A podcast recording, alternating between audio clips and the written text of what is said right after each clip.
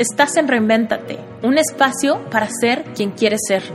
Deja todo lo que te estorbe atrás y haz espacio para lo que viene. En este podcast vas a escuchar temas de amor, familia, cuerpo, salud, emprendimiento, dinero, espiritualidad, todo aquello que marca tu vida.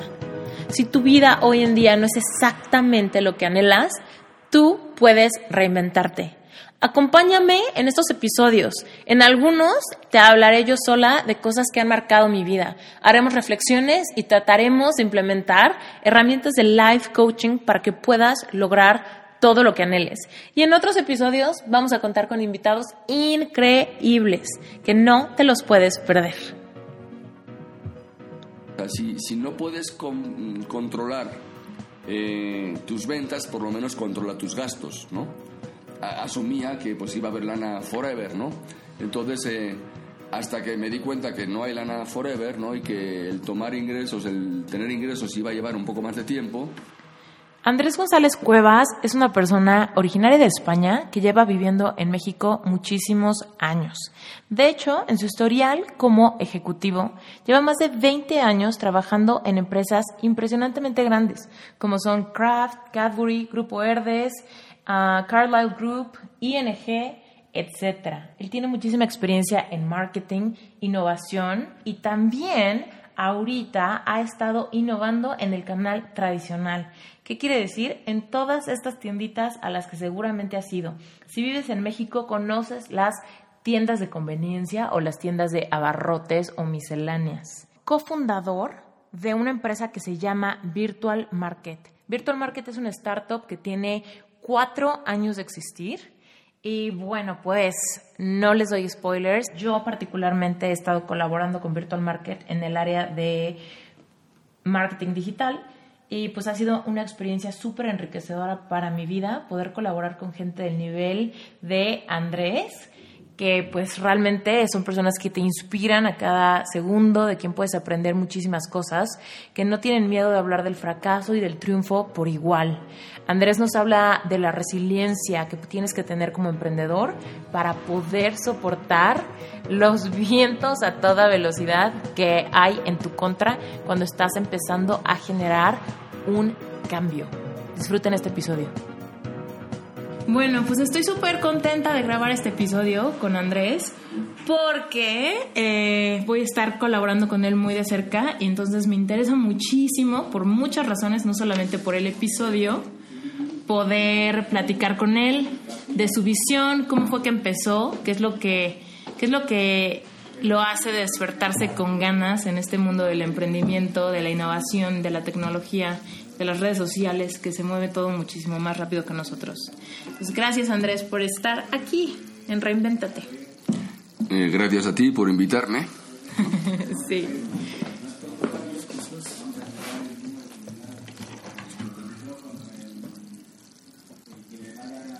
Estamos grabando.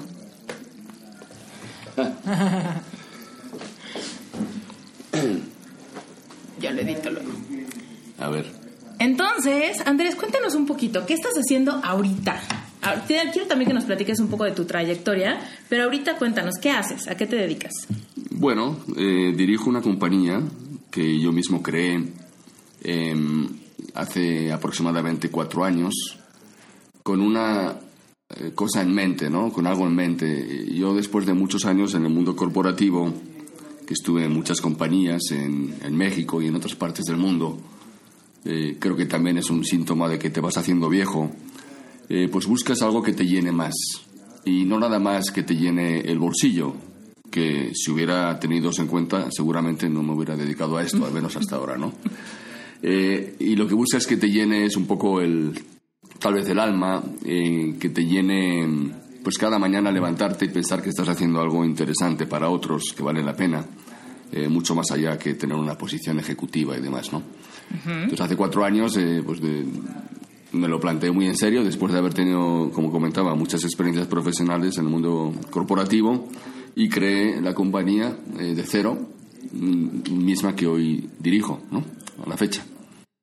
¿Cómo se siente cuando necesitas como ya cambiar la rutina? Ah, sí, estaba comentando que todos en la vida tenemos como un ecuador, ¿no? Un ecuador es, es un, parar la bola, es un hasta aquí, es un momento en el que te empiezas a cuestionar eh, muchas cosas. Eh, en, mi caso, yo tuve en Ecuador personal y un, coincidió con uno profesional también. Eh, me separé, me divorcié, tuve un problema, bueno, un problema, ¿no? Más bien cosas de la vida, ¿no? No deseables, pero pasan, ¿no? Me acuerdo que tuve en ese momento un accidente en moto, me rompí la clavícula y también estaba en un proyecto muy interesante con, con ING en esa época, donde tuve una aventura profesional que era una intrapreneurship que me abrió muchísimo el apetito del mundo emprendedor. Si bien yo no me jugaba mi dinero en ese momento, tuve la suerte de experimentar algo parecido a lo que es una, un, pues, un emprendimiento, ¿no? Entonces, toda esa, esa, catarsis de cosas, eh, bueno, pues te, te hacen pensar, oye, quiero los siguientes 50 años hacer lo mismo que he venido haciendo los primeros 50 y te viene una lluvia terrible de preguntas sin respuestas, ¿no? Donde igual ya no te satisface el hecho de estar en un mundo corporativo, cosas que normalmente te satisfacían hacía años, ¿no? Eh, el ser director, ser vicepresidente, ser el CEO, eh, ganar cierto dinero, tener un Mercedes, tener lo que tú quieras, esas cosas, ya la casa la tuviste, ya tienes hijos, ya, eh, en fin, ya, ya tienes las cosas que cuando eras más joven, pues te, hacían moverte, ¿no? Te, te, impresionaban, te motivaban. Y esas, pues ya las lograste, ¿no? Entonces el ser humano yo creo que ha sido diseñado para eh, crear. Y en la medida en que crea, cada quien con lo suyo, es que se siente satisfecho y lleno, ¿no? Llega un momento en que sientes que ya, pues no te convence lo que estás haciendo y quieres hacer algo diferente, quieres subir la barra. Y no nada más hablo de altura, porque tú puedes subir la barra en lo que haces, pero tú puedes, además de subir la barra, cambiar el lugar donde la barra va a subir. Entonces, bueno, pues es un doble stretch, ¿no? Porque estás planteándote cambiar tu vida completamente, ¿no? Tienes un millón de dudas, tienes mucho miedo. Siempre he dicho que valiente no es el que no tiene miedo. Valiente es el que, el que se enfrenta al miedo que tiene, ¿no? El que hace las cosas con todo y miedo, ¿no? Sí, exactamente, ¿no? O sea, dicen que crecer duele y no crecer duele más también, ¿no? O sea que hay que hacerlas, sí. Entonces en ese momento pues había como una catarsis de muchísimas cosas donde dije, bueno, este es el momento, ahora o nunca, ¿no? Luego ya te vas volviendo parte del paisaje, cada día que pasa es más complicado tomar decisiones, eh, cuanto mejor te va, peor, porque estás más cómodo, porque tienes más sacrificio que hacer, porque es muy cómodo tener un nivel de vida pues muy cómodo, que te paguen tus bonos. Entonces cuanto mejor te va, más difícil es tomar la decisión más difícil es soltar. exactamente. En mi caso, profesionalmente, a mí me ha ayudado una circunstancia. Yo estaba en mi último proyecto eh, tratando de crear una institución financiera para la base de la pirámide, ¿no? En, ING. Y, bueno, eh, ING en ese momento decide eh, vender el negocio a, a, otra compañía por razones diversas, ¿no?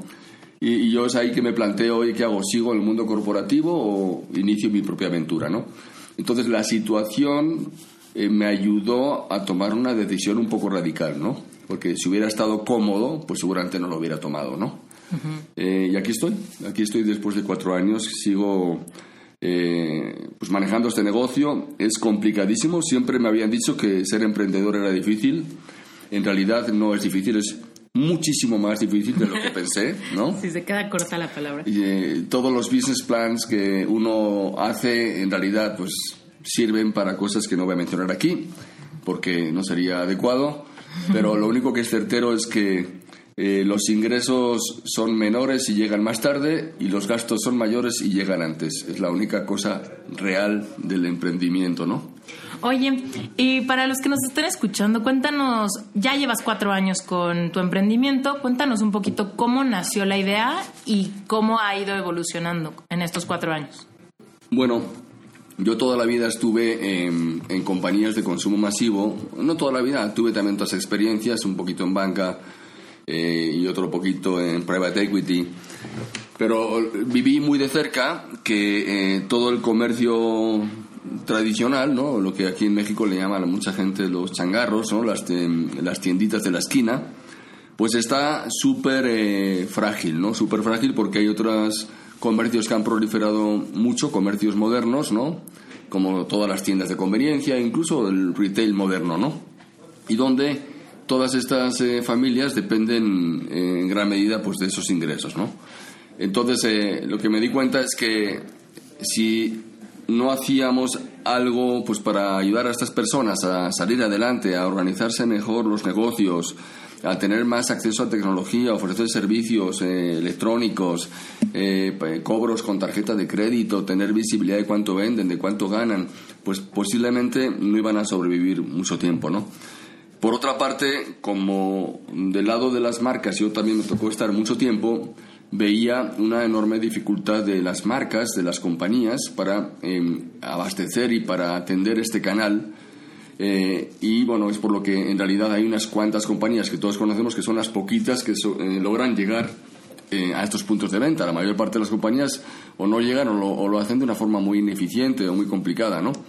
Entonces también dije, oye, pues para estas compañías sería maravilloso el poder tener el control de ese punto de venta, tener visibilidad de lo que ahí pasa, y pues de alguna forma digitalizar muchos de los procesos que ahora son muy arcaicos o muy eh, rudimentarios, con poca visibilidad ¿no? y con poca efectividad.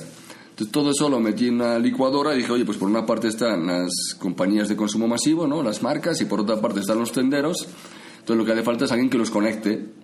Eh, y para conectarlos, bueno, pues habría que eh, buscar pues un vehículo ¿no? basado en tecnología que justamente los permitiera comunicarse y eh, pues atenderlos, activar ¿no? la demanda, activar la oferta, ¿no? Eh, empezamos el negocio pues, pues con un dispositivo físico, ¿no? O sea, invertimos en una terminal punto de venta.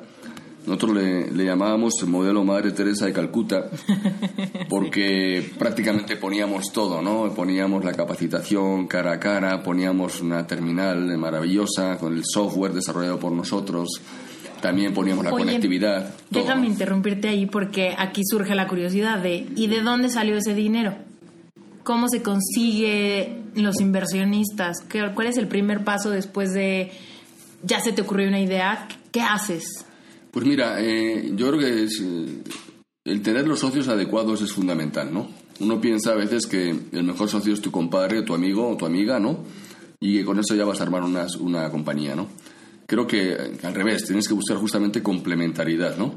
Entonces, eh, en, cuando creé la compañía, el primer socio que, que apareció fue el, socio tecnólogo, ¿no?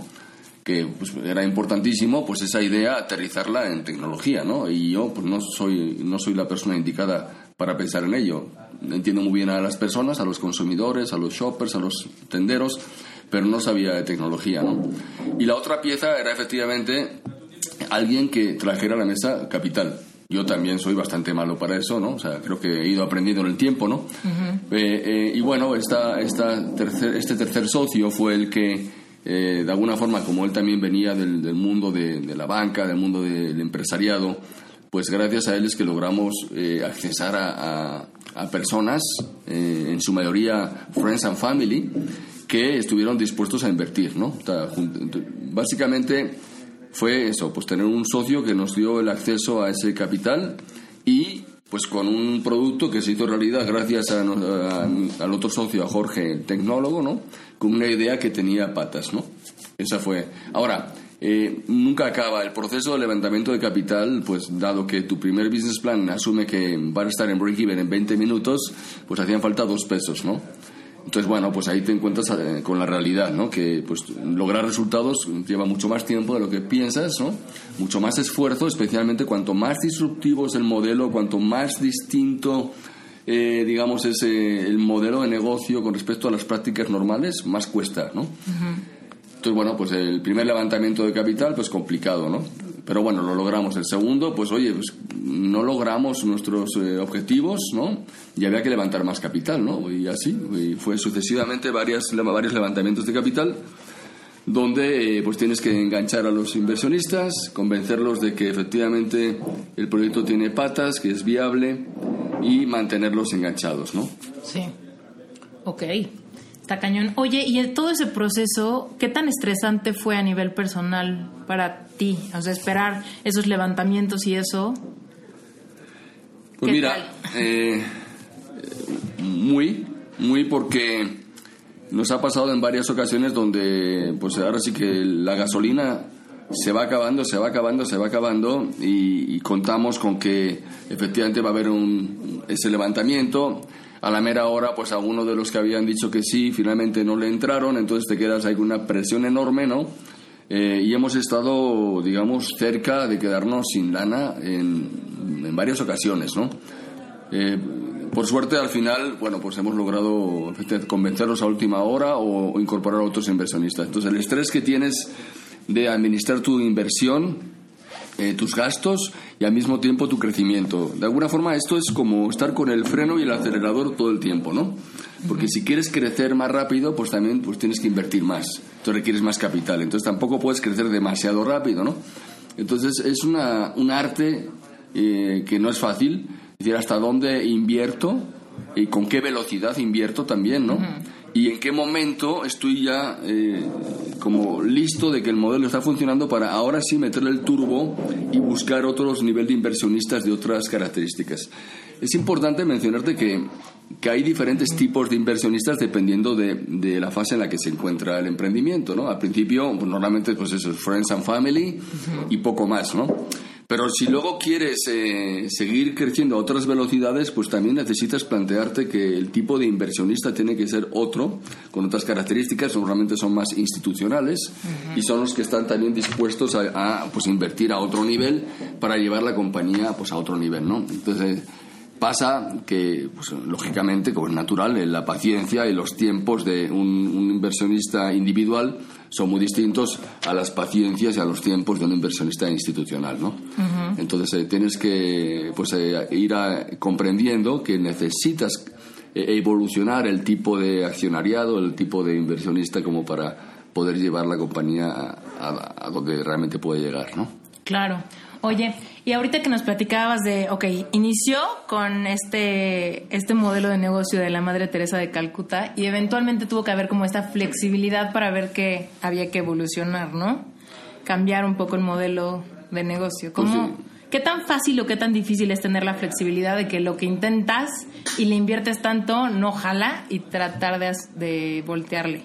Pues mira, eh, yo creo que aquí es donde está la, esa línea fina entre la tenacidad y la necedad, ¿no? sí. Eh, y claro, pues todos, yo soy, yo soy, yo soy las, soy las dos. Soy necio y soy también perseverante, ¿no? Sí. Em, y hay veces que, pues hombre, uno se casa con una idea y sí, eh, esa miopía, a veces esa, diría que hasta soberbia incluso, de no saber reconocer que no está funcionando algo, pues te, te lleva a tomar más tiempo el que deberías, ¿no?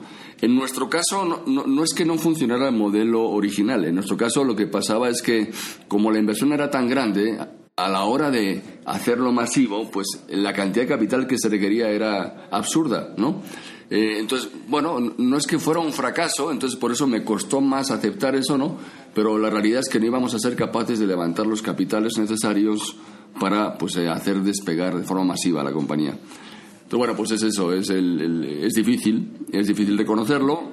Luego ya te vas volviendo más pragmático porque lo despersonalizas, oye, esto no está funcionando, ¿no? Y pues entonces estás mucho más abierto. Los tiempos son muy diferentes a los tiempos en, una institución. Yo trabajé toda mi vida en el mundo corporativo y ahí los tiempos son tranquilos, ahí no, se acaba el capital, eh, o sea, tú puedes tomar las cosas con más calma. Aquí no, aquí tienes que moverte muy rápido, te puedes llorar 20 minutos y moverte, ¿no?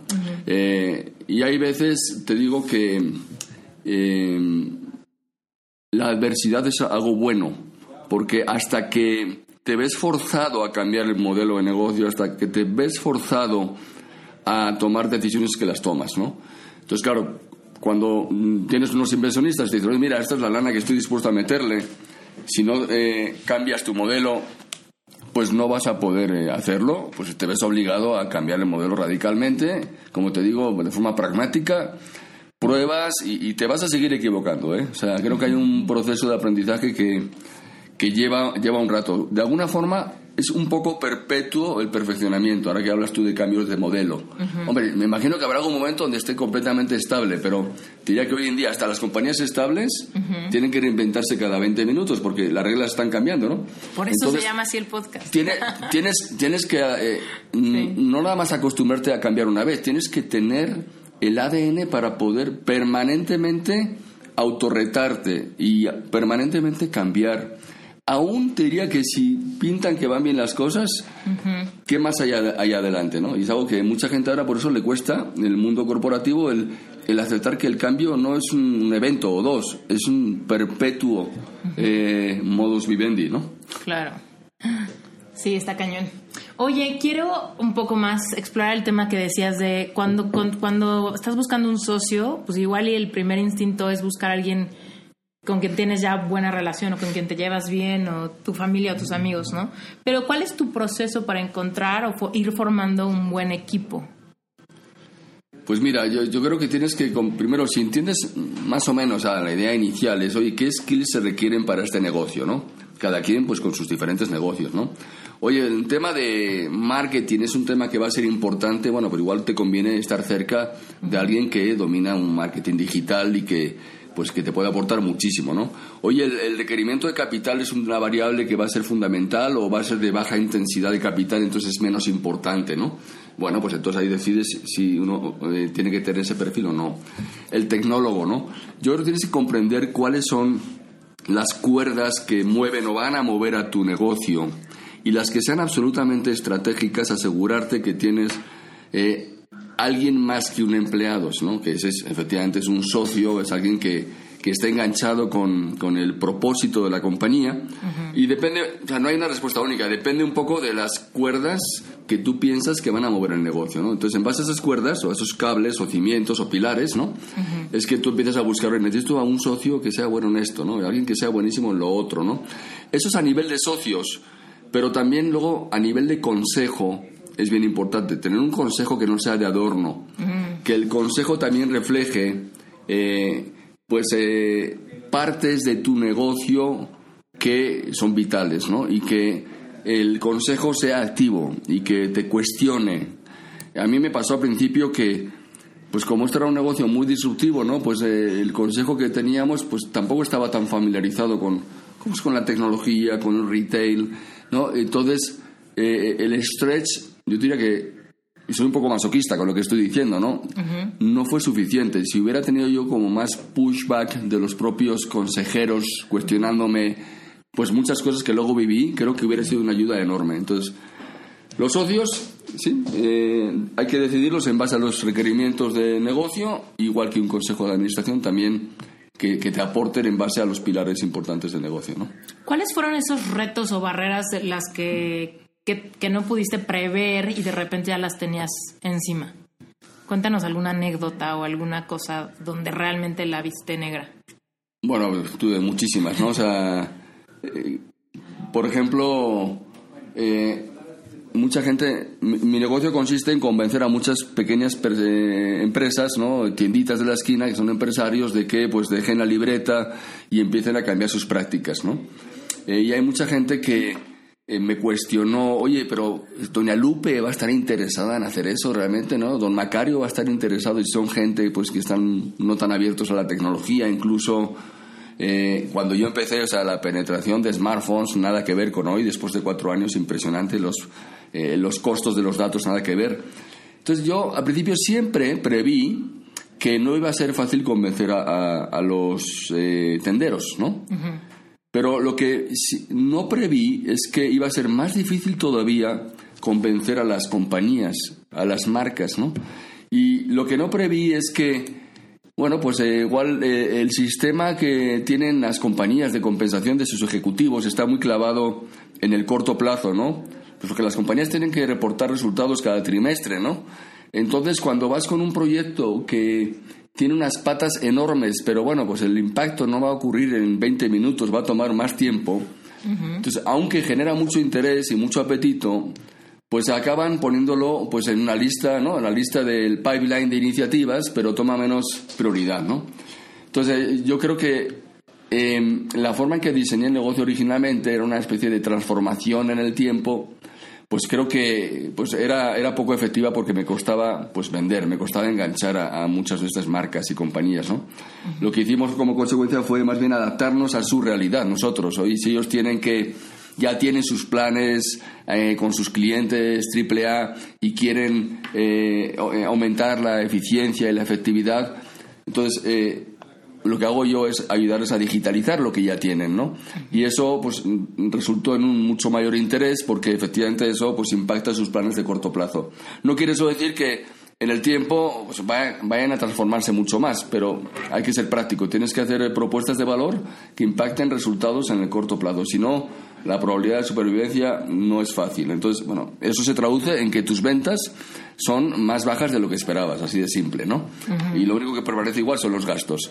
Otro eh, eh, aprendizaje también es el, el nivel de gastos.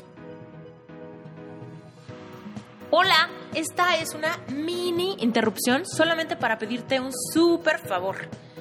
Puedes ir a iTunes y dejarme unas estrellitas y un comentario. Dime qué te está pareciendo este episodio o todos los demás. Déjame un review, dime si quieres que aborde algún tema en específico que te gustaría escuchar. Mi intención es generar contenido relevante que realmente nos mueva a ti, a mí y a muchas otras personas a seguir reinventando nuestras vidas. Así que si me dejas este review, me vas a ayudar a seguir generando contenido y a que este podcast sea viable. Muchísimas gracias por tu tiempo. Seguimos. Si, si no puedes controlar eh, tus ventas, por lo menos controla tus gastos, ¿no? Entonces, eh, claro, eh, el modelo, como denominaba al principio Madre Teresa de Calcuta, pues asumía que pues iba a haber lana forever, ¿no? Entonces, hasta que me di cuenta que no hay lana forever, ¿no? Y que el tomar ingresos, el tener ingresos iba a llevar un poco más de tiempo, pues es que tuve que replantearme un modelo completamente diferente. Ahora está basado en dispositivos móviles que el propio tendero tiene, eh, la conectividad ellos la asumen, eh, la forma de afiliar eh, tenderos ya no es uno a uno a pulmón, ahora lo hago invirtiendo yo mismo en marketing digital de forma orgánica y también lo hago a través de alianzas con los propios compañías de consumo masivo, con las marcas, ¿no?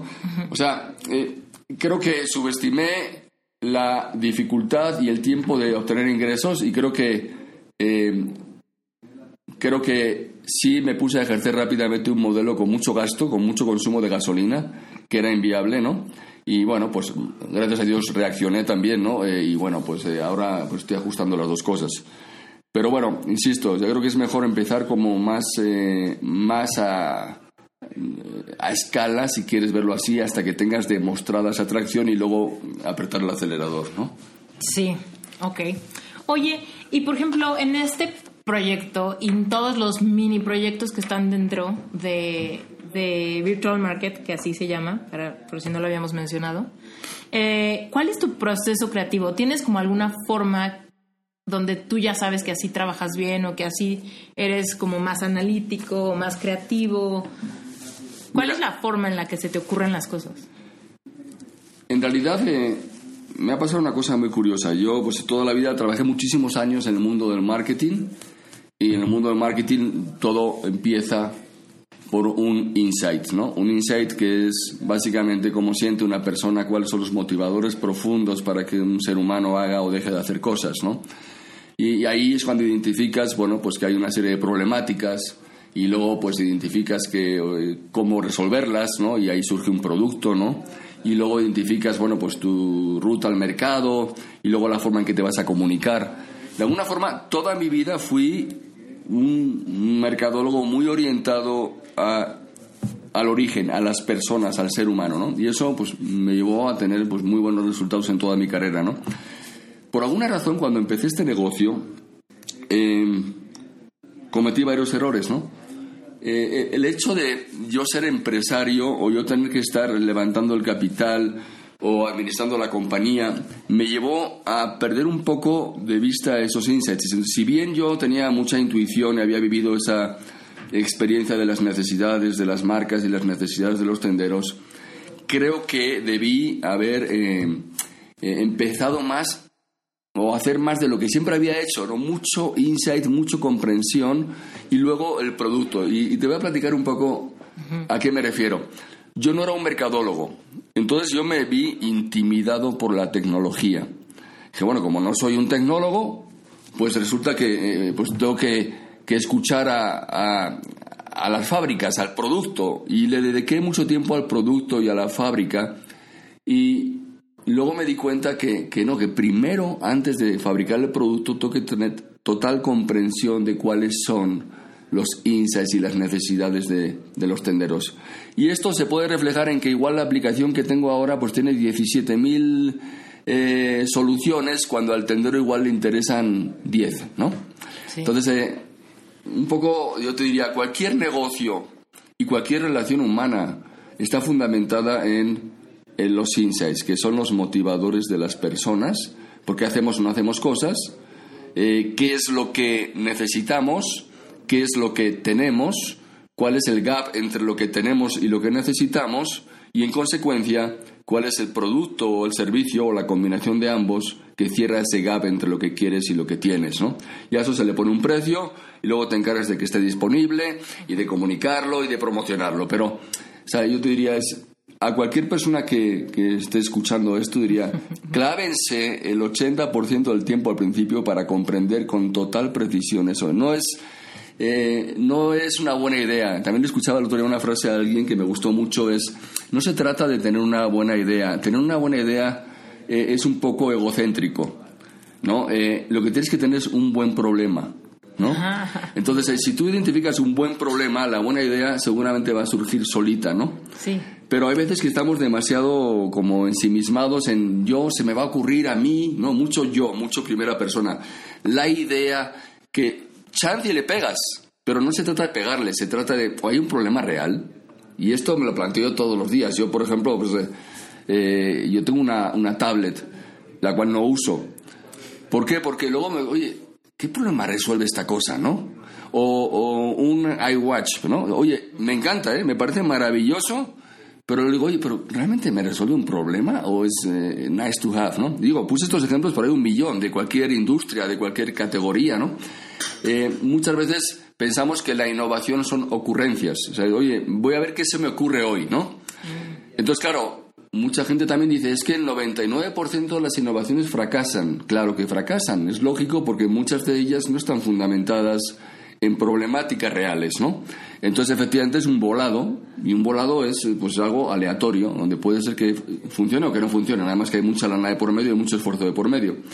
Entonces, si realmente nos enfocamos a, a comprender eh, esos gaps entre lo que hay y lo que te gustaría, creo que se reduce muchísimo ese porcentaje de bateo de, de éxito ¿no? de, de, las innovaciones.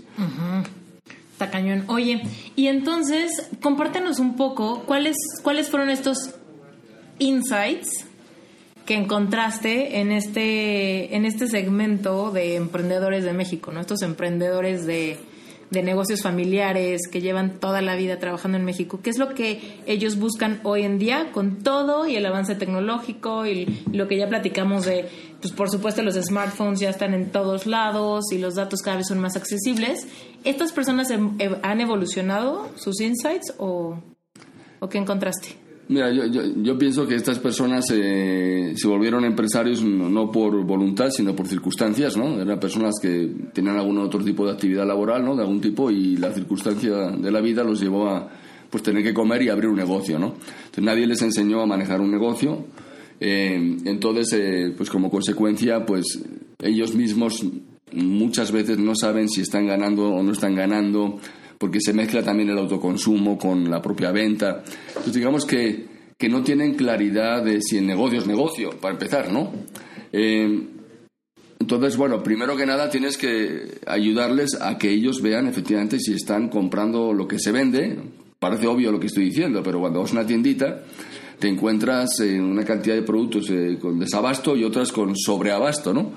Entonces es porque pues, no tienen total claridad de qué es aquello que están vendiendo o el precio al cual están vendiendo. Imagínense que esta gente memorizan 4.000 precios, ¿no? O 2.000 precios, ¿no? Dependiendo de las tiendas, ¿no? Entonces la probabilidad de que eh, estén equivocándose con su precio, de que el proveedor les haya subido el precio y no se acuerden y estén, sigan preciando el precio regular, ¿no?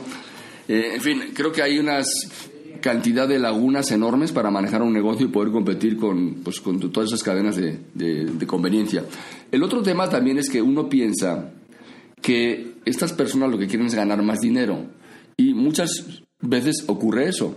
Pero luego hay otros insights. Eh, el trabajo de ser comerciante es súper esclavo. Eso implica que estás a las 6 de la mañana en la tiendita, esperando a que lleguen ya enseguida los niños y que compren sus gansitos para ir al colegio, o sus eh, frutsis o los que sea, ¿no? Y que luego hasta la noche llega el último cliente y te estás acostando a las 11, 12, 1 de la mañana, quién sabe, ¿no?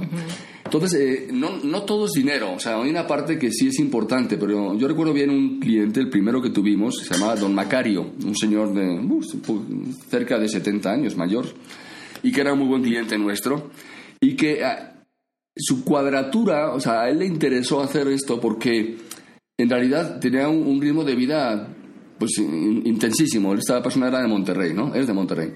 Y, y el, señor, ojo, con muchísimo trabajo pagó carrera de tres hijos, ¿no?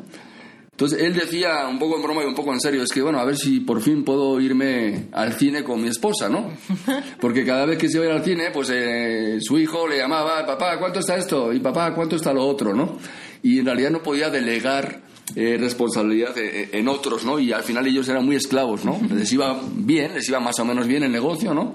Pero lo que ellos buscaban no era ganar más dinero, más a su edad, tal vez. Lo que, lo que buscaban era poder tener más tiempo libre, ¿no? O más tiempo para ellos mismos y sus familias, ¿no? Entonces, bueno, eso son parte de los insights. No necesariamente, para unos va a ser muy importante el dinero, para otros va a ser muy importante eh, el tiempo y para otros va a ser muy importante pues por ejemplo, el prestigio ¿no? Eh, que tienen en el barrio, ¿no? porque pues, tienen un rol muy importante a nivel social también estas personas ¿no? en cada una de las colonias. ¿no?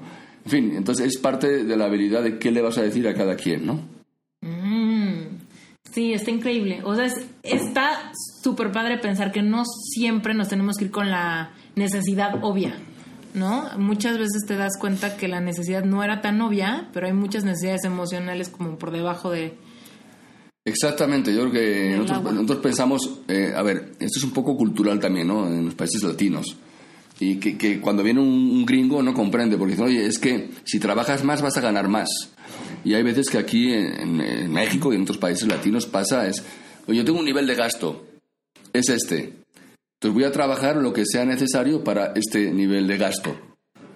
Oye, es que luego me interesa, si trabajas más, puedes ganar más. Y dice, no, no, no, porque yo luego juego foot con mis cuates y acabando el partido de foot me echo unas chelas, ¿no? En la tiendita de la esquina, by the way, ¿no? Entonces, efectivamente, o sea, la lógica capitalista pura no funciona siempre, ¿no? algunos sí, otros no. Es todo un arte este tema, ¿no? Sí, es que, y justamente algo que yo he estudiado en el pasado es el tema de que tenemos tres niveles de necesidades, ¿no? La racional, que es la que generalmente los negocios atacan, con ahorro o gana más dinero o algo así, porque racionalmente, pues es tras lo que vamos, tras la lana, pero están las necesidades emocionales, ¿no? Que son todas donde salen los insights. ¿Y qué pasa con las necesidades de trascendencia? O sea, ¿has encontrado como es ese tema? Necesidades un poco más de, de hacer algo de hacer algo que trascienda aún así con los años o, o, no? O sea, ¿o crees que estos negocios viven como más al día? ella Pues yo me imagino, ¿sabes? yo creo que hay de todo. O sea, hay gente que sí es importante el dejar un legado para sus hijos. ¿Para, ti es? Para mí personalmente. Para mí es importante, aunque también comprendo los cambios generacionales, las dos cosas, ¿no? O sea, efectivamente, yo no sé, en época de mis padres, ¿no? Eh, era absolutamente indiscutible, era un legado y tú trabajabas para dejar un legado a tus hijos, ¿no? Si tú ahora hablas con gente más joven, con millennials, ¿no? Eh, eh, incluso papás no millennials, pero más jóvenes, ¿no? Tal vez, se ha vuelto, yo creo, un poco más pragmático. Entonces yo creo que el, el legado solo creo que no es suficiente. O sea, yo creo que si yo tuviera una tienda de abarrotes y em, pues a mi hijo le quiero dejar el negocio, pues igual a mi hijo igual le va a decir, oye papá, pero o sea, a mí me interesa ser programador de software, ¿no? O quiero ser quién sabe qué, ¿no? Pero si el hijo dice, oye, es que el negocio de mi papá lo puedo impulsar y la puedo convertir en una tienda de conveniencia, le meto un poquito de tecnología, le meto un poco de todo lo que aprendí, ¿no? Pues en mis estudios, ¿no?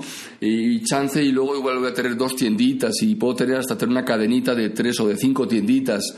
Pues automáticamente yo creo que se junta la trascendencia con la evolución, con el legado, ¿no? Vemos muchas eh, generaciones que hay algunas que lo que hacen es acabarse lo que eh, crearon el abuelo o el papá y otras que al revés impulsan lo que creó el papá o lo impulsan lo que creó el abuelo, ¿no? Entonces cuando eh, tú, el legado por sí solo creo que ha perdido romanticismo. El, el legado cuando ya le sumas la posibilidad de tú poner tu huella y impulsarlo y crecerlo lo vuelve enormemente atractivo porque tienes esa parte emocional, cariñosa de tu familia, de todo lo que ellos trabajaron para que tú hayas podido estudiar. Y además tienes tú el desafío intelectual y profesional de decir, oye, tomo lo que... El relevo, es un tema de relevos, ¿no? Un tema aquí, ¿cómo le llaman cuando se corre y se entrega? Sí, la estafeta. La estafeta, ¿no? O sea, me está pasando la estafeta, entonces tengo la responsabilidad de llevar esto a otro nivel. Entonces ahí aparece un desafío profesional maravilloso y aparece al mismo tiempo, o sea, guardas toda esa parte afectiva, cariñosa de la familia, o de esto. yo estoy contribuyendo a que lo que me dejaron, lo crecí, ¿no? Es una tremenda responsabilidad y también un tremendo... Peso también. peso y también satisfacción, ojo, ¿eh? O sea, si tú dices, oye, mi papá me dejó esto, pero mi tiendita y ahora tengo una cadenita de cinco tiendas, es enormemente satisfactorio el poder decir eso, ¿no? Sí, la cosa aquí es que pienso que hoy más que nunca se está hablando del tema de haz lo que te apasione, descubre tu propia vocación y tu propósito. Y cuando te pasan una estafeta, se vuelve como un obstáculo para decidir qué vas a hacer tú, ¿no? Se vuelve tal vez hasta un pretexto para, para quedarte donde estás y no crear algo propio, innovar algo propio. Pues depende nuevamente cómo lo plantees. Si, si el planteamiento es, oye, vas a administrar una tiendita y se acabó la misma tiendita que tenía tu abuelo, seguramente que flojera, yo sí quiero algo que valga mucho más la pena, ¿no? Mm. Si, si lo que logras, tanto quien transmite, ¿no? digamos en este caso el negocio, como tú mismo, eh, esa ambición que tienes, esa visión que tienes de, de, de soñar hacer algo por ti mismo, y lo ligas a algo ya existente y dices, oye, pues maravilloso porque me estoy ahorrando un eslabón, ¿no? Claro. Pero bueno, pues así depende mucho de, cada quien, ¿no? O sea, creo que sí, tienes tu razón un poco, ahora me quedo pensando, eh, este tipo de comercio tradicional tiene dos riesgos. O sea, un riesgo es la competencia y otro es el desenganche de generaciones futuras, ¿no? Entonces el tema es cómo eh, esas generaciones futuras ven eh, usando muchos eh, pues eh, tecnología y educación llevar estos negocios a otro nivel no claro porque yo de, inicio pensaba o sea cuando recién supe de virtual market yo pensaba ah pues la propuesta de valor es súper clara no le estamos dando la la dosis exacta de tecnología para rescatar todos los negocios familiares y que no desaparezcan pero al mismo tiempo me surgió la cosa de bueno, pero yo quiero que todos los hijos de los tenderos actuales, pues eventualmente logren hacer realidad sus sueños, ¿no? O sea, como, como coach y este asunto es lo que me la paso diciendo, que puedes hacer algo que te apasione y ganar dinero con eso. Entonces yo decía, ay, pues qué fuerte pensar que tal vez los hijos de los tenderos dicen, a mí yo prefiero ir al Oxxo porque yo en realidad quiero volverme contador no quiero estar aquí, no quiero que rescaten el negocio familiar. Pues mira, la, razón por la cual estoy charlando contigo es porque pues, tú y yo, y yo estamos ahora colaborando profesionalmente también. Y creo que hemos dedicado demasiado tiempo, o sea, aunque yo tengo un background completamente mercadólogo, ¿no? Sin embargo, lo que decía al principio, o sea, creo que me la he pasado mucho hablando de transacciones, de profits, de efectividad, de eficiencia. Y se me ha olvidado hablar con un ser humano. Y cuando pues yo hablaba contigo recientemente, eh, me moviste el tapete y por eso estamos ahora colaborando. Es cuando tú me empezaste a decir, oye, pero son seres humanos esta gente y estos seres humanos también quieren escuchar en las propuestas de valor algo más que transacciones financieras o transacciones comerciales, ¿no? Eh, y, ciertamente estas personas, eh, estos tenderos que tienen sus negocios en muchísimas ocasiones, y no es que en todas, en su propia casa, donde su tienda es una extensión de su casa, pues son todavía, pues son eh, comerciantes, pero son mm, personas esencialmente, ¿no? Personas que se ganan la vida así. Entonces, efectivamente, ahora que tú mencionas todo esto, pues sin duda, o sea, lo que estamos ahora desde ya, de hecho, empezando a hacer es oye, en las propuestas de valor debería haber un peso enorme en, en, algo más que no sean centavos, que no sean transacciones, que no sean eh, eh, tickets, que no sean ticket promedio, ¿no? Los seres humanos, efectivamente, es cómo logras eh, efectivamente enganchar a este tendero o a las siguientes generaciones en, que vean aquí una oportunidad que va más allá de ganar lana, ¿no? O sea, que esa va a venir, ¿no? Seguramente se hace mil el trabajo, ¿no? Pero es, oye, ¿cuál es la trascendencia de, de una tiendita en un barrio, una delegación? Pues es impresionante, pero si ustedes ven en realidad de, eh, el, rol que juega un tendero puede ser desde tendero, puede ser psicólogo, puede ser amigo, puede ser lo que tú quieras, porque todos eh, vamos a esa tiendita y hablamos con esa persona, ¿no? Cosa que no ocurre cuando vas a un Oxxo, ¿no? La gente te atiende y ni te pela, ¿no? Aquí hay una relación humana muy cercana. Entonces, eso tiene un valor enorme, ¿no? Oye, ¿y has encontrado que o sea, porque a primera instancia yo me imagino, ese es el gran plus de este eslabón entre las grandes empresas, los las grandes marcas y estos negocios, es, es esa habilidad, ¿no? De nosotros entender su lenguaje, sus intereses, ¿no? Eso es lo que realmente Virtual Market hace para las grandes corporaciones. Traducir, servir como de este intermediario, traductor, corre, ve y dile, como sea, que realmente logra que este tendero conecte y adopte una nueva forma de llevar su día a día. ¿Sí? Sí, ¿cuál es tu... O sea, si has encontrado que eso se valora por esas grandes corporaciones, esa parte de no solamente me vas a ayudar a conseguir posicionar mejor mi, mi producto con menos dinero invertido, sino si realmente me vas a ayudar a hablarle bonito a todos los tenderos, porque sí sé que tú los entiendes. ¿Se ha vendido bien esa parte? Yo creo, yo creo que, que no. O sea, de hecho, o sea, las hay muchas compañías como muy enfocadas a comunicarse más cercanamente con el shopper, que es el eslabón final. Pero creo que ha estado bastante descuidada eh, el eslabón de los intermediarios, concretamente los tenderos, ¿no? O sea, en este país hay cerca de un millón de tiendas nada más de abarrotes, más otros muchos otros giros, ¿no? Entonces, la, relación que hay entre, efectivamente, los proveedores y los clientes, la verdad acaba siendo muy transaccional, ¿no? Mm. Y yo creo que está bastante descuidado. Y hay un, hay un componente que al final tiene que ver con, pues, con esa comunicación, con esa cercanía, que creo yo que puede hacer a, las compañías pues mucho, ¿cómo te diría? Mucha más lealtad mutua, ¿no? Entre unos y otros, ¿no? Que no sea nada más una transacción económica, sino que sea realmente una, una auténtica sociedad entre el tendero y en este caso y las marcas, ¿no? creo, está, creo que está bastante virgen eso, está muy, muy descuidado y aquí creo yo que es interesantísimo cómo la tecnología puede jugar las dos, las dos caras de la moneda, ¿no? Sí. Oye, bueno, a ver, cuéntanos qué es lo que viene este año para Virtual Market. Bueno, eh, este año seguimos creciendo, eh, como dedicamos el año pasado a transformarnos de tener una inversión eh, a través de dispositivos de hardware a una solución que sea fundamentada en dispositivos móviles. Ya estamos listos, lo cual nos va a permitir crecer a una velocidad extremadamente mayor, sin necesidad de tener que estar invirtiendo eh, como hacíamos antes, eh, pues en, cada punto de venta con una terminal, con la conectividad. ¿no? Eh, creo que lo que nos llevó, para que se dé una idea, para lo que nos llevó cerca de cuatro años, la red que construimos en cuatro años a pulmón, de una forma orgánica, o con estas alianzas que les comentaba, se puede crear en cuatro meses contra cuatro años. ¿no? Y ustedes conocen perfectamente bien que el mundo digital pues tiene eh, otras dinámicas de crecimiento absolutamente exponenciales. ¿Qué esperamos este año?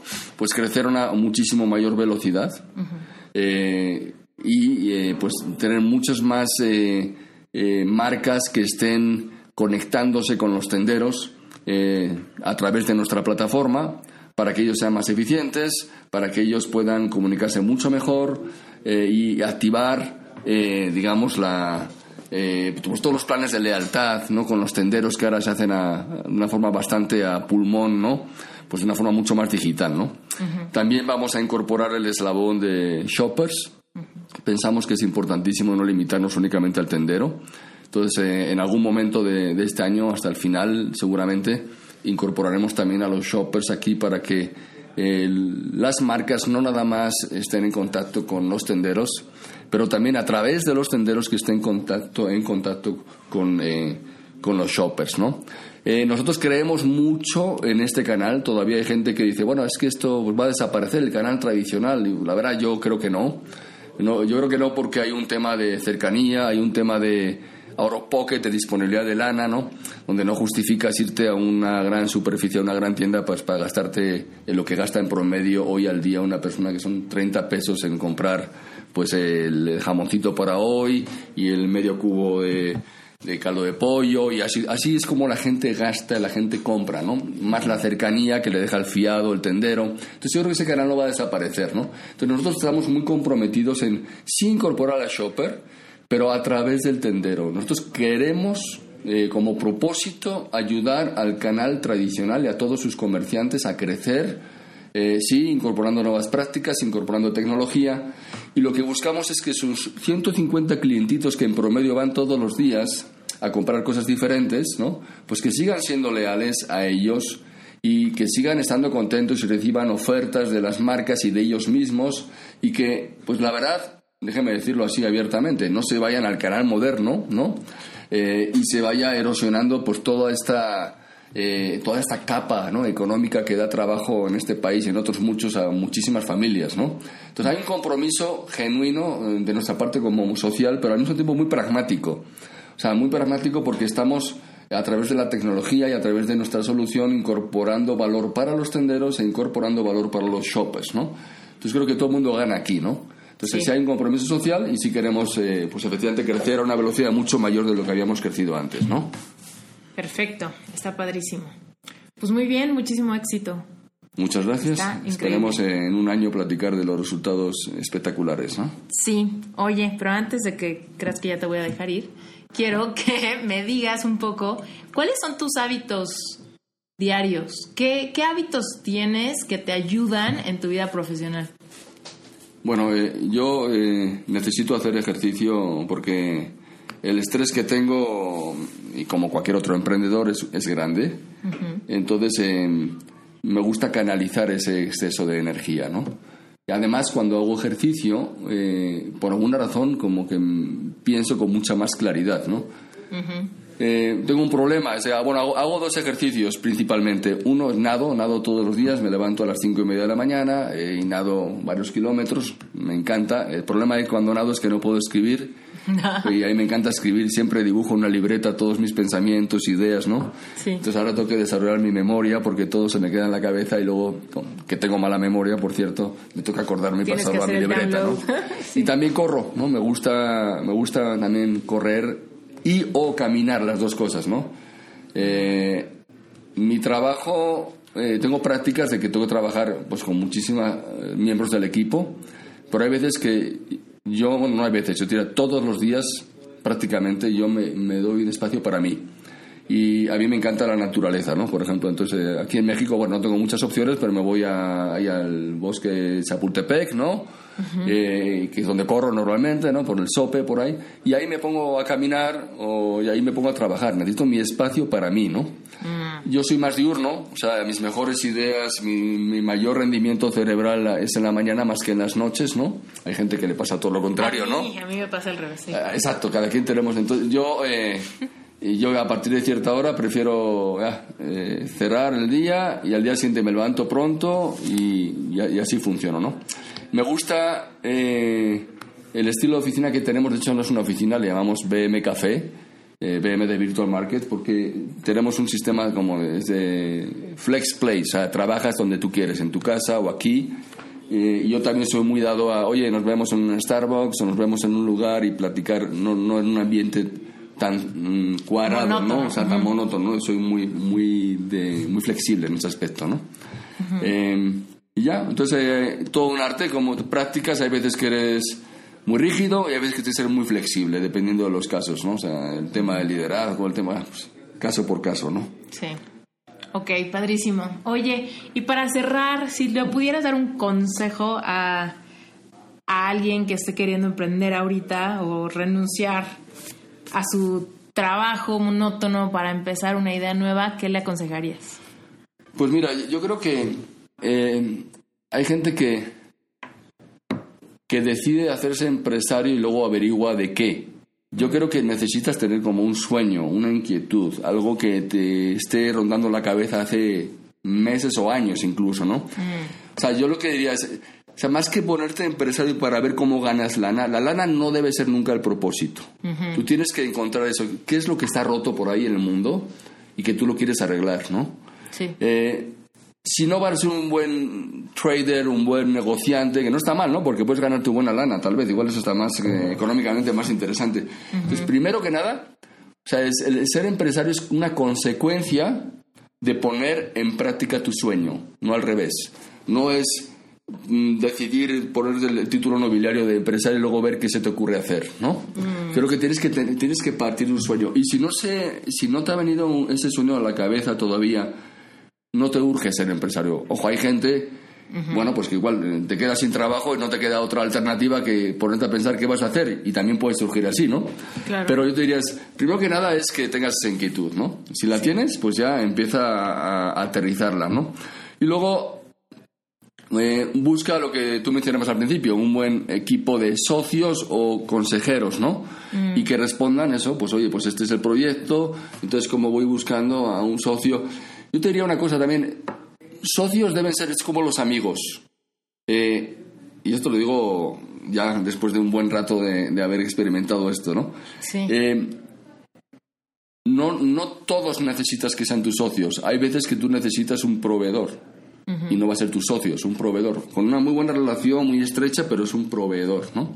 Socio es alguien realmente importante. O sea, hay pocos, debe haber pocos socios igual que hay pocos amigos, ¿no? Entonces uno piensa que al principio es cualquier persona que te provee de algo es un socio. No, será un proveedor de algo, ¿no? Entonces no, no te urja hacer socio a cualquiera, ¿no? Eh, y si también si, si vas a, decides emprender, pues un poco también piensa que ese socio o esa socia eh, tienes una persona que, que comulgue no tu forma de pensar y no tu estilo, pero sí los valores. O sea, que haya ciertos valores que son no negociables, ¿no? Porque si, si ves una, o sea, tienes como socio a alguien que, que, que tiene algunas prácticas que no coinciden con tus valores, pues seguramente vas a tener problemas, ¿no? ¿Cómo cuáles que- son tus no negociables? Tus valores no negociables.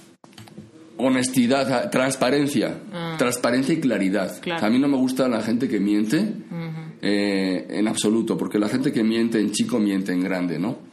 Eh, me gusta también, ¿sabes? está fuera de discusión cualquier práctica, y eso lo, lo de inmediato, ¿no? Cuando alguien te habla de la corrupción, pero resulta que le está, estás observando que le está dando una mordida a un policía, yo no quiero a esa persona de socio, soy absolutamente rígido, ¿no? Claro. O sea, eh, hay cosas que la honradez y la claridad, ¿no? O sea, a mí me gustan mucho las cosas como son, buenas y malas, ojo, ¿no? Entonces, cuando alguien es turbio o no es claro, dices, no, mejor no me meto ahí, ¿no? Claro. Y cuando alguien, eh, obviamente, está eh, haciendo prácticas deshonestas, pues fuera rápidamente, ¿no? Pero hay otra cosa que es muy importante también, se llama eh, inteligencia. O sea, no es que quiera ser... eh, eh, es importante que haya gente que sea inteligente. y, eh, y el último factor, trabajador. O sea, la persona tiene que ser trabajadora. Eh, y hay mucha gente que no le gusta trabajar. Mm, Hay muchos huevones por la vida, ¿no? Sí. Entonces yo, bueno, y te diría más que es más importante que sea trabajador o trabajadora que incluso inteligente. Por eso tiene que tener un nivel de inteligencia razonablemente bueno. Sí. Pero si la persona es perseverante y formal, bueno, pues tal vez funciona, ¿no? Claro. Pero pues sí, cuando, cuando a la gente no le gusta trabajar, no vuela, ¿no? Muy bien, increíble. Oye, y recomiéndanos un libro. Eh, Algún libro que te haya súper encantado, no importa de qué sea, no tiene que ser de emprendimiento. No, eh, de hecho, un- ¿cuál estaba? Eh, hay uno que no me acuerdo del autor, que era First Thing First, ¿no? Eh, lo- y hay otro eh, que leí que se llama em, Pre- Persuasion. Ah. Persuasion es, eh, también te- está bien interesante, ¿no? Que leí recientemente. Y, en fin, pues eh, no sé cuál sea el estilo de cada quien, porque igual los voy a aburrir yo con temas eh, de negocios y no tienen nada que ver, ¿no? Ajá. Y prefieren dedicar cosas que no tengan que ver con... ¿Has leído un Trabajo. libro que se llama Start with Why? No. Ese libro te va a encantar. Te voy a ¿De qué mandar la liga. Eh, pues habla justamente de los de- negocios, que muchas veces vamos a vender un, vendemos algo empezando por el what, qué es lo que vendemos. Y en realidad para ser más persuasivos, por eso me acordé por lo que dijiste de persuasion, que para vender algo tienes que empezar por el por qué lo vendes. Ya Ah, después les guay. dices que Ah, creo que sí. es de Simon Sinek. Sí, sí, es más, sí, lo tengo, sí, ahora Sí. me acuerdo. Se llama No Start with Why. Se supone que primero, o sea, como que la lógica nos lleva a pensar en qué vendo, cómo lo vendo y por qué lo vendo. Y para ser realmente persuasivos tenemos que empezar al revés. ¿Por qué lo vendo? ¿Cómo lo vendo? Y hasta después te digo qué es. ¿No? De hecho, sí, sí, ese lo- recientemente lo había visto y... Ahí está, ese, este. Start with Eh, Why. ¿Ya ves? Sí. Pero no, Perfecto. no lo he leído. O sea, lo tengo bajado y no lo he leído. Está buenísimo. Yo creo que ese nos va a ayudar mucho, en específico con estas grandes empresas. ¿No? Antes de decirles que lo que les vamos a vender es una digitalización de su sistema de lealtad, estamos, ¿por qué, ¿por qué estamos vendiendo esto? ¿Cuál es, la, cuál es ese problema? ¿Por qué? Porque hay un gran problema. Este es el problema. ¿Cómo?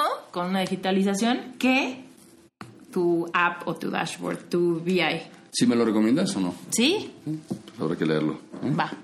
Súper. Muy bien. Andrés, muchísimas gracias A ti, por este episodio y pues continuará. Después les tendré la visión del tecnólogo respecto a lo mismo. ¿va? Muy bien, la otra cara de la moneda. La otra cara de la moneda, ya verán un poco la continuación de este episodio. Muchísimas gracias. Nos Un vemos placer. luego. ¿Te gustaría ser soloprenur? ¿Te gustaría ser nómada digital? ¿Te gustaría tener la libertad de trabajar a tu manera, en tus proyectos, como tú quieras y realmente aportarle valor a la gente, pero descifrar la forma en la que puedes tener estabilidad económica para de todos modos disfrutar la vida desde donde quiera que estés? Te invito a que te suscribas en la página de Plan A. Estoy a punto de empezar a liberar toda la información al respecto de Plan A Mastermind. Va a ser un espacio para un grupo selecto de personas decididas. Plan A Mastermind. Próximamente. Gracias por haber escuchado este episodio. Si quieres saber más de cómo trabajar conmigo, te invito a varias cosas. Por un lado, si quieres recibir coaching personal, tengo varios paquetes que ofrezco en esteriturralde.com diagonal coaching. También puedes ver ahí las conferencias que doy, talleres grupales y te puedes suscribir a mi newsletter. En esa newsletter te van a llegar a tu correo recordatorios cuando haya nuevas entradas a mi blog o nuevos podcasts. Así que si te está gustando esto, déjame tu correo, te prometo que te voy a mandar puras cosas interesantes y nada de spam. Por otro lado, si no conoces dalealclavo.com, te invito a que te metas. Este curso solamente lo vendo un día al mes. Así que si te interesa, métete de una vez, regístrate para que te llegue un recordatorio de cuándo va a ser esa fecha misteriosa cuando lo vendo. Es un curso increíble que te va a ayudar a filtrar tus ideas. Así que si todavía no sabes realmente qué quieres hacer o cómo puedes alcanzar tu propósito, este curso te va a encantar. Y lo mejor de todo es que ahí en el home, en dalealclavo.com, puedes escuchar los primeros dos episodios gratuitos. Así que mi intención es que si esos dos episodios te gusten, sepas que seguramente todo el curso completo te va a encantar y es un buen uso de tu dinero. Pregúntate, ¿qué te gustaría hacer? ¿Eres un emprendedor? ¿Eres un solopreneur? ¿Te gustaría ser un nómada digital y trabajar desde donde quiera que te encuentres? ¿Eres un freelancer y quieres trabajar desde tu casa? ¿Quieres ser un influencer y realmente quieres propagar tu mensaje? ¿Eres un coach o maestro de algún tipo y quieres empezar a compartir tu mensaje a gran escala? Y por último, si eres un emprendedor, si tienes un negocio y necesitas un branding que realmente resalte tu personalidad, métete a rocketcomunicacionvisual.com. Ese fue mi primer emprendimiento, es mi despacho de diseño y me encantará poder colaborar contigo. Muchísimas gracias por todo. Yo soy Esther Iturralde, emprendedora mexicana, life coach y podcastera. Gracias por haber escuchado este episodio. No olvides dejarme un review y hasta la próxima.